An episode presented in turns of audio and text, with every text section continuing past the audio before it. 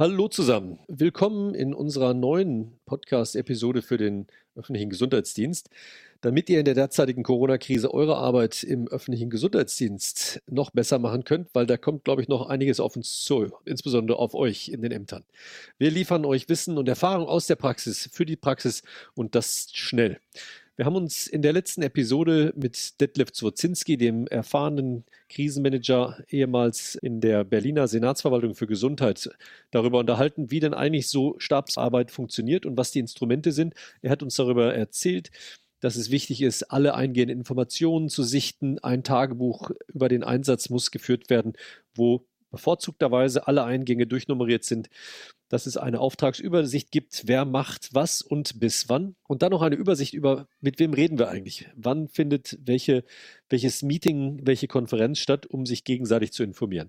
Das war total spannend. Detlef, jetzt die nächste Frage. Wir haben ja bei der letzten Episode schon von einigen Instrumenten gehört, die für die Stabsarbeit äh, notwendig sind. Willst du die noch ein bisschen fortsetzen? Ja, es gibt da noch eine Sache, die natürlich absolut zentral ist. Das ist die Lagedarstellung. Wir haben dazu ja auch schon berichtet, aber hier nochmal in Kurzform. Die Lagedarstellung beruht immer auf einer Risikobewertung und für die Risikobewertung gibt es auch jetzt in der aktuellen Situation bestimmte Faktoren, die man berücksichtigen kann. Mhm. Das ist vor allen Dingen die Eigenschaft dieses Coronavirus, wo ja auch immer wieder neue wissenschaftliche Erkenntnisse kommen. Mhm. Das ist, sind fragen eben auch, wie viele Personen sind betroffen, wie viele Personen sind im Krankenhaus, wie viele sind intensivmedizinisch versorgt und ähnliches mehr. Mhm. Wie entwickelt sich Mortalität, Letalität? Wie ist die örtliche Ausbreitung? Wir sehen ja jetzt, dass die örtliche Ausbreitung in den Regionen in Deutschland eben noch sehr unterschiedlich ist und daraus ergeben sich natürlich auch unterschiedliche Maßnahmen, eventuell in den Regionen. Und dann eben auch das Thema, wie breitet sich äh, der Virus aus, wie hoch ist die Wahrscheinlichkeit, wie ist die Dynamik. Das sind auch Dinge, die man bei der Risikobewertung bedenken muss. Liefert das Robert Koch Institut diese Informationen oder wie kommt man da dran oder haben die äh, ihre örtlichen eigenen Informationskanäle? Es gibt beides, aber die zentrale Informationsquelle ist natürlich tatsächlich im Augenblick das Robert Koch Institut. Mhm. Da kommen die täglichen Lagerberichte her, auch ergänzende Informationen, aber ich habe natürlich auch in der Region mein Netzwerk. Ich habe meine okay. Krankenhäuser, die ich dann auch abfragen kann, wo ich Informationen kriege. Äh, das ist eben alles auch regional dann zu übernehmen. Was natürlich auch interessiert, ist immer die, die Entwicklung der Zahlen, Daten, Fakten eben mhm. im Landkreis, in der Stadt oder im Land selber. Das sind Zahlen, die natürlich auch ans RKI gemeldet werden, aber die natürlich top aktuell dann tatsächlich in der Region zur Verfügung stehen. Mhm. Da gibt es ja mittlerweile auch ganz spannende Tools, so Simulierungen im Internet. Die werden wir vielleicht ein paar Links dann mal zur Verfügung stellen, nach denen man im Prinzip aufgrund der eigenen eingegebenen Datenentwicklung sich angucken kann, wie die funktionieren. Hast du da schon mit Erfahrung, Detlef, hast du die schon mal angeguckt? Ja, das habe ich mir schon angeguckt. Da gibt es ja wirklich jetzt sehr unterschiedliche Dinge. Das Problem ist immer, es wird im, im Augenblick sehr viel neu entwickelt und deshalb, ob das so valide ist, das ist immer die mhm. Frage. Was ich grundsätzlich erstmal empfehlen würde, ist eben eine Gesamtübersicht über die Republik, gibt eben ein Dashboard des Robert-Koch-Institutes, ist auch frei verfügbar, da kann man sich alles anschauen.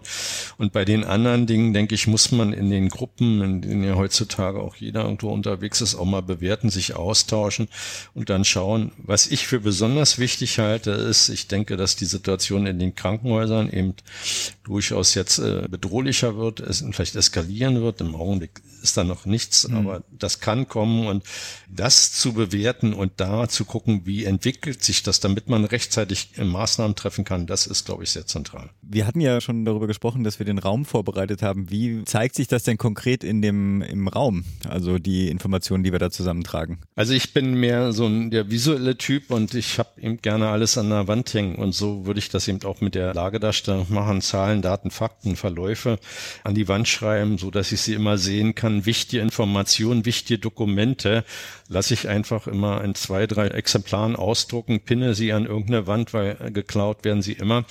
Und dann ist wenigstens eins noch übrig. Aber ich habe die wesentlichen Informationen, die ich immer wieder verarbeite, mhm. sofort im Zugriff, muss nicht ins Dateiverzeichnis gucken und ausdrucken. Hat sich sehr bewegt. Und die wichtigsten Telefonnummern schreibe ich übrigens auch immer noch an die Wand, damit ich die Telefonnummer, die ich regelmäßig brauche und vielleicht noch nicht eingespeichert habe, sehe.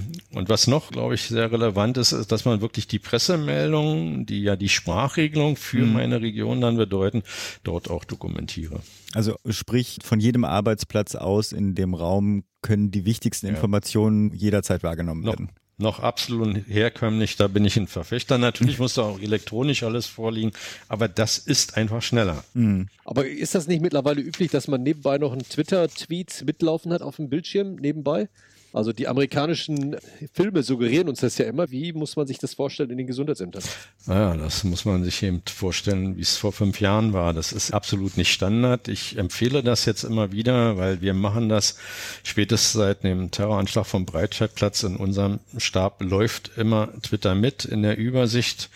Bestimmte Hashtags werden regelmäßig gesucht und ich kann eindeutig sagen, wir haben die Informationen am schnellsten über Twitter bekommen, haben sie verifiziert.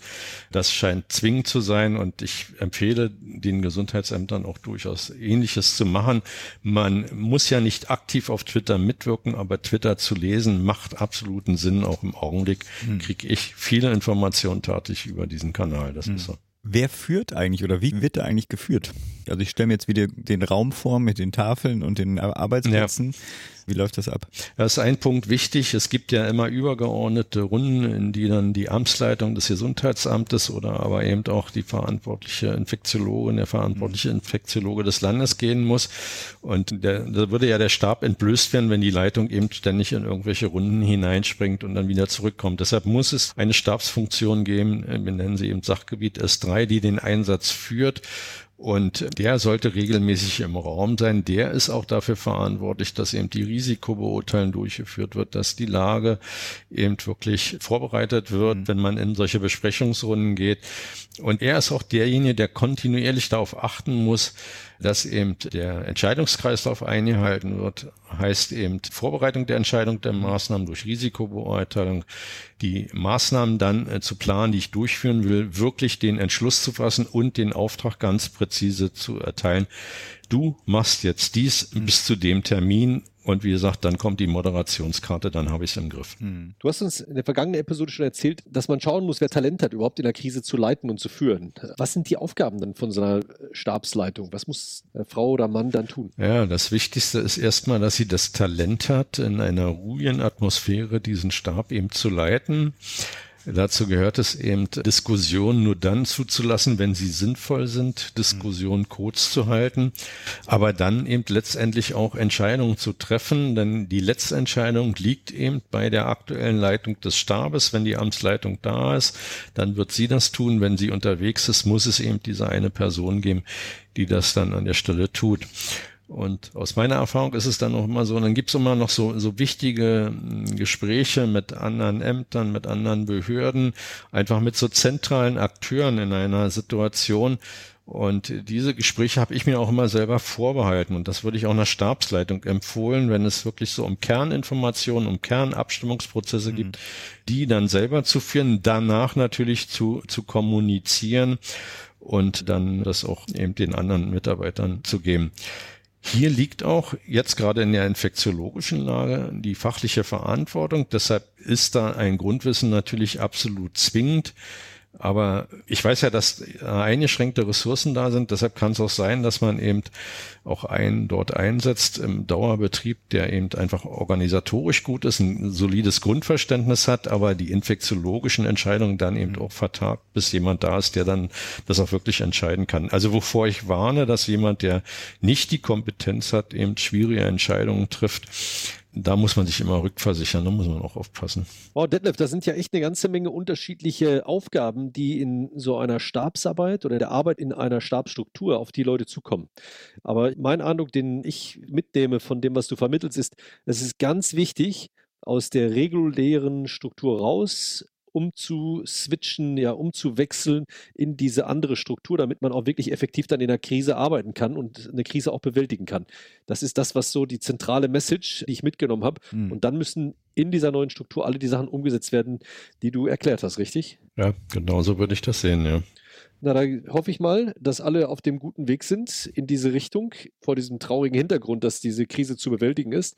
Aber ich hoffe, dass wir dazu beigetragen haben, ein paar praktische Hinweise zu geben. Zeitnah werden wir in den nächsten Tagen dann auch über diesen Podcast euch erzählen, wo ihr unser Material findet zum Krisenmanagement. Wir stellen das jetzt nach und nach auch online zur Verfügung und ich bin ganz besonders happy, euch sagen zu können, das Krisenmanagement-Lehrbuch steht. Stay tuned, hört uns zu. Wir werden damit rauskommen, so schnell wie es geht. Wascht euch die Hände. genau. Tschüss. Tschüss.